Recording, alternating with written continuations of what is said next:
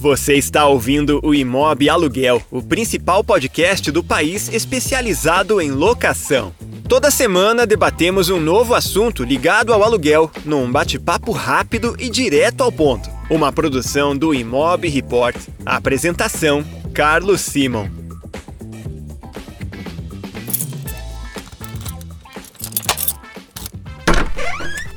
Este podcast é um oferecimento dos nossos parceiros oficiais.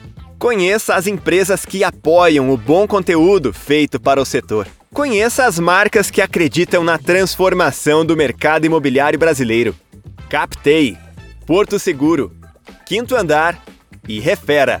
Acesse imobreport.com.br e conheça mais conteúdos apoiados pelos nossos partners. Olá, amigos assinantes. Eu sou Carlos Simon, responsável pelo conteúdo do Imóvel Aluguel, e hoje apresentamos o sexto episódio do nosso canal de conversas e debates exclusivos sobre o mercado de locação. Nessa edição, o tema é o futuro da garantia locatícia nas locações comerciais. Qual o cenário para as imobiliárias caso o STF proíba a penhora do único imóvel do fiador? Então, sem mais delongas, eu apresento nossa convidada para essa edição. A advogada Moira Toledo é diretora de risco e governança da Lelo, uma das maiores imobiliárias de locação do país que atua no estado de São Paulo, e é uma das integrantes da rede avançada de locação, que reúne as principais imobiliárias e administradoras de imóveis em 12 estados do país. E a Lelo tem sido uma das porta-vozes nessa discussão jurídica a respeito do papel do fiador na locação comercial. Olá, Moira, uhum. bem-vinda ao bate-papo semanal do Imóvel Aluguel. Olá, é um prazer estar aqui com vocês hoje. Muito obrigado pelo convite. Moira, a gente que agradece. Minha pergunta inicial é a seguinte: caso o STF de fato proíba a penhora do único imóvel do fiador, qual será o tamanho do impacto sobre esse locatário, principalmente o pequeno comerciante? Então, primeiro assim, a gente precisa dividir essa conversa em duas, né? O STF ele está apreciando exatamente as locações comerciais e por isso essa pergunta é extremamente pertinente, Carlos. Então, a questão da locação residencial não está com essa discussão. No caso de fianças prestadas em locações residenciais, continua, sem sombra de dúvida, valendo a regra de que o bem de família do fiador é penhorável quando ele presta fiança nesse tipo de contrato, nesse tipo de locação. O que aconteceu foi que o STF, em 2018, junho de 2018, ao apreciar um recurso, que era um recurso bastante antigo, e daqui de São Paulo, ele entendeu que havia uma diferença entre as locações comerciais e as residenciais, né, em relação a essa questão da penhorabilidade. Por quê? A emenda constitucional número 26 elevou o direito de moradia a um direito social constitucionalmente garantido. E com isso, naquela oportunidade, sobreveio uma discussão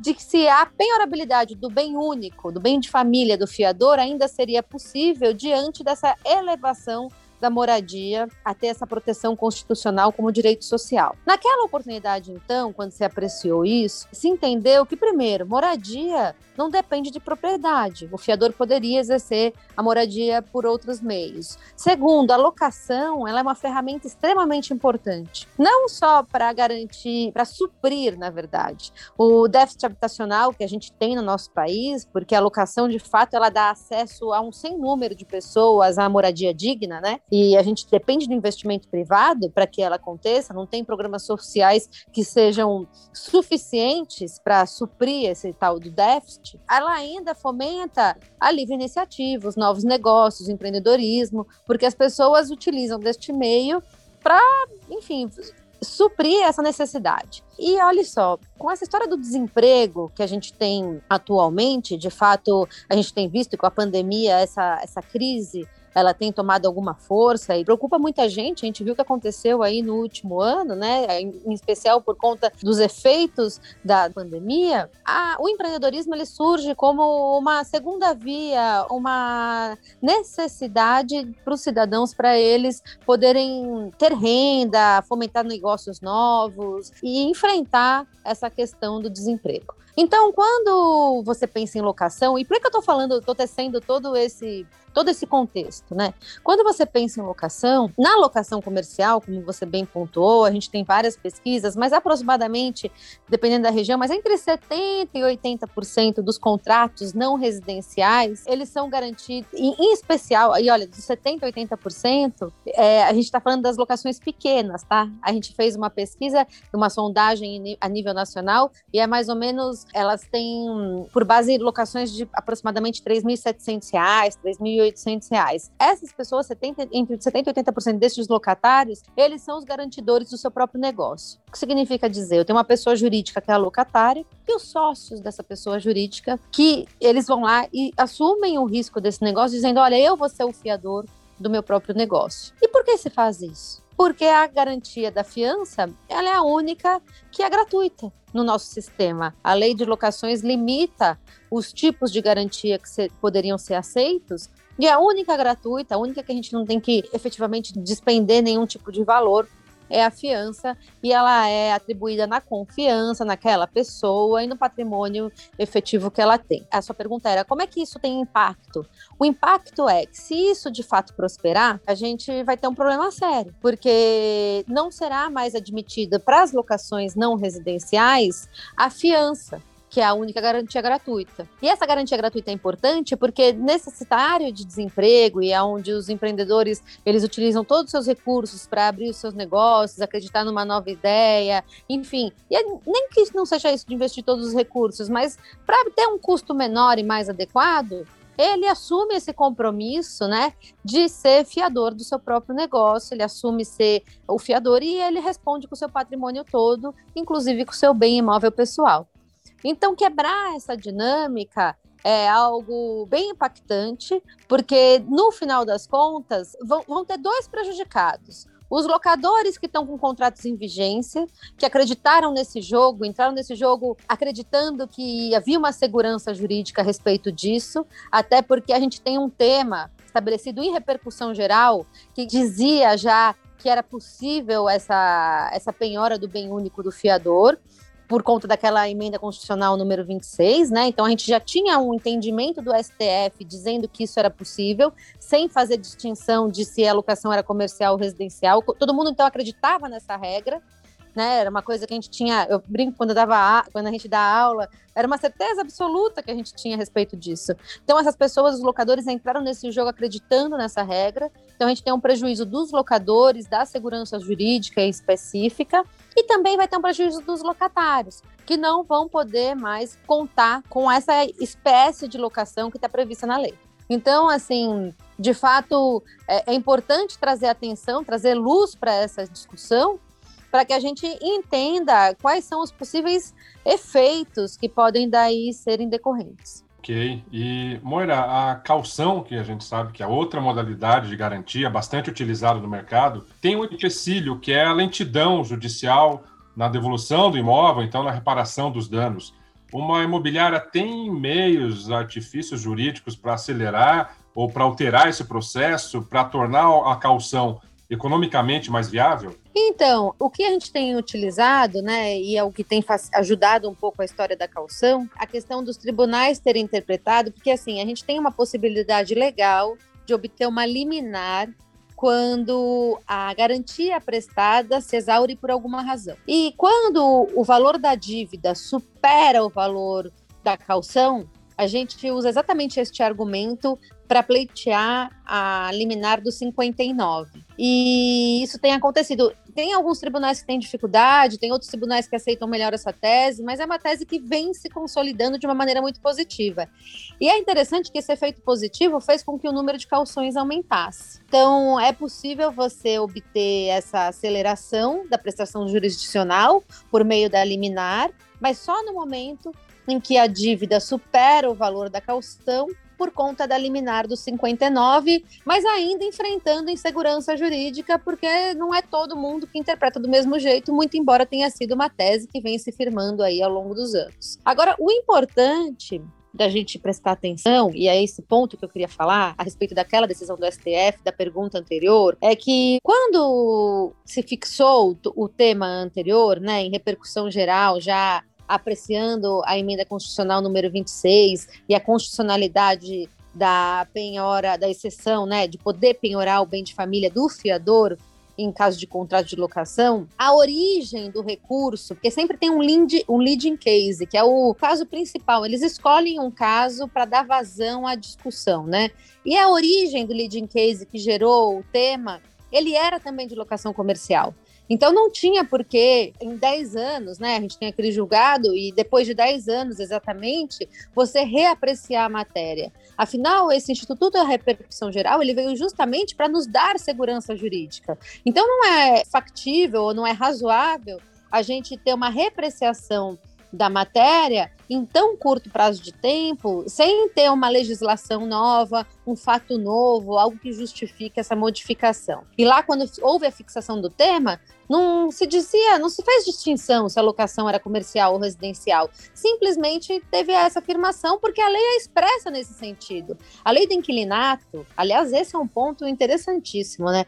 A lei 8245 de 91, que é a lei do inquilinato, ela de fato, ela foi um divisor de águas em matéria locatícia, porque ela reequilibrou a relação de uma maneira que ela incentivou o investimento privado nesse setor. E isso porque antes o, locatário era muito protegido e esse reequilíbrio fez com que o locador voltasse a acreditar nesse negócio. E esse negócio ele depende do investimento privado, que era o meu ponto inicial. E essa foi a legislação que estabeleceu a exceção da penhorabilidade, porque ela sabia que esse recurso era necessário. Nossa, a sociedade discutiu isso assim amplamente, né? Tinha a comissão dos inquilinos intranquilos, tinha, enfim, os secovs, as associações, todo, assim, todo mundo que era player no mercado imobiliário veio para essa discussão. Então foi uma lei muito bem construída e é inegável o sucesso que ela teve nesse sentido.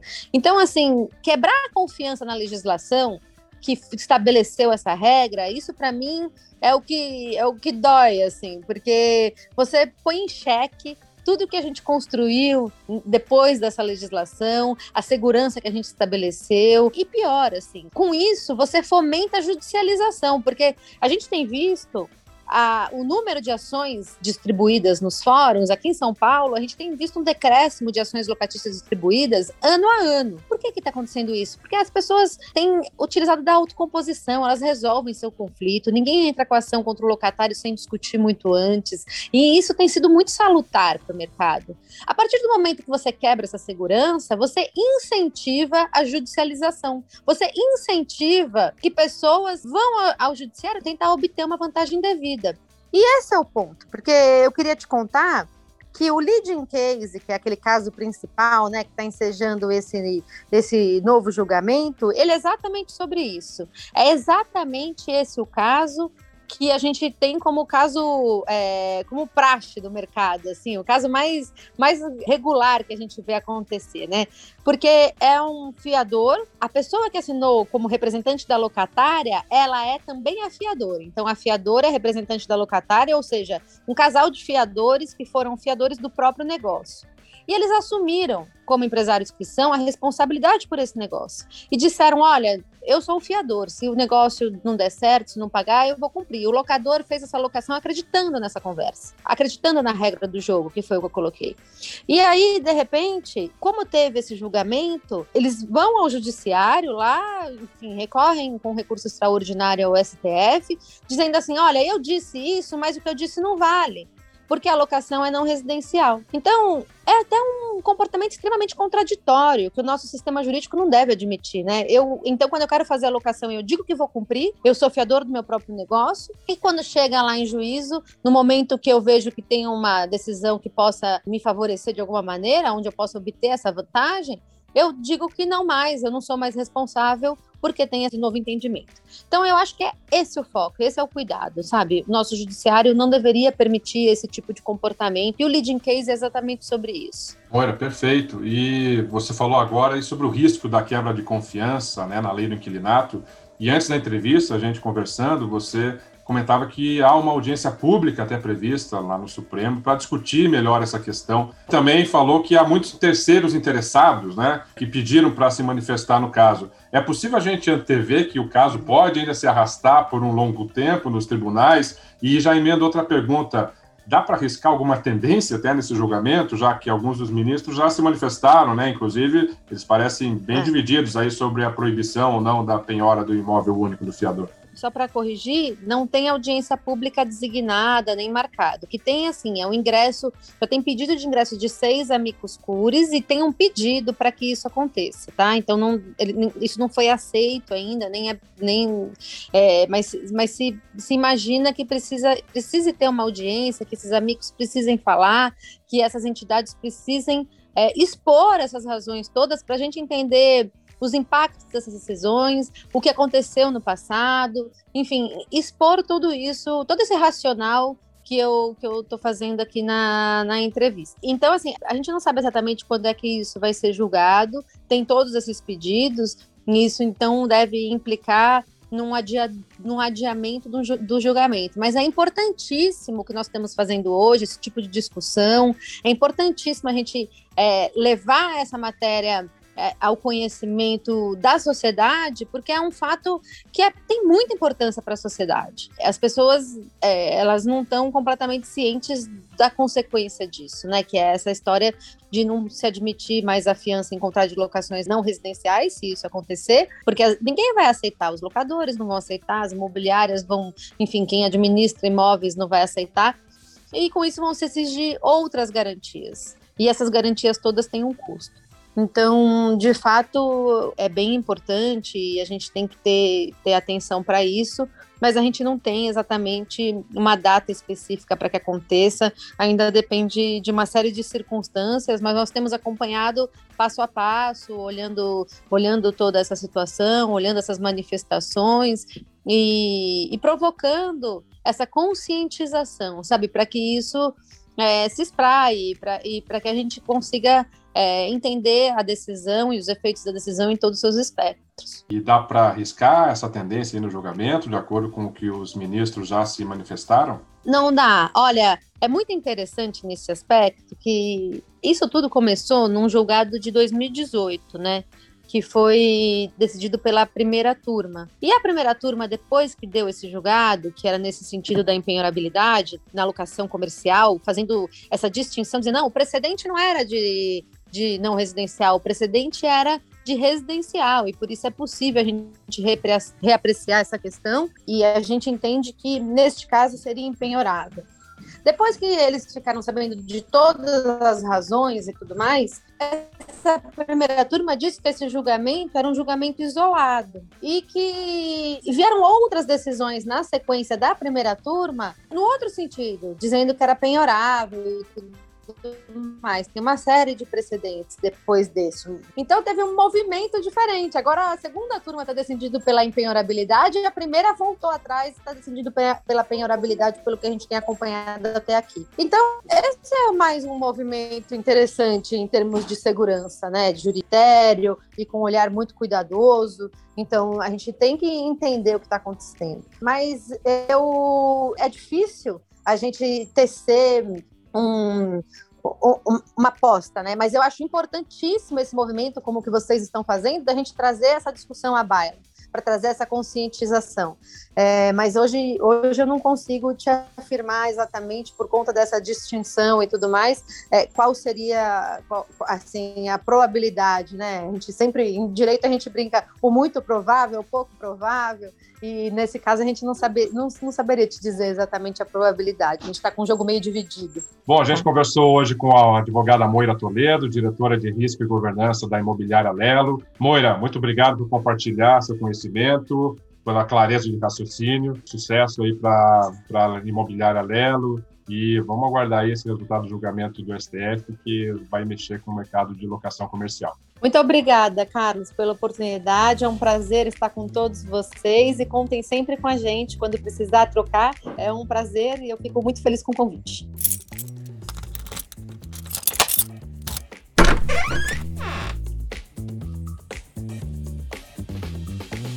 Você acabou de ouvir o podcast do Imob Aluguel.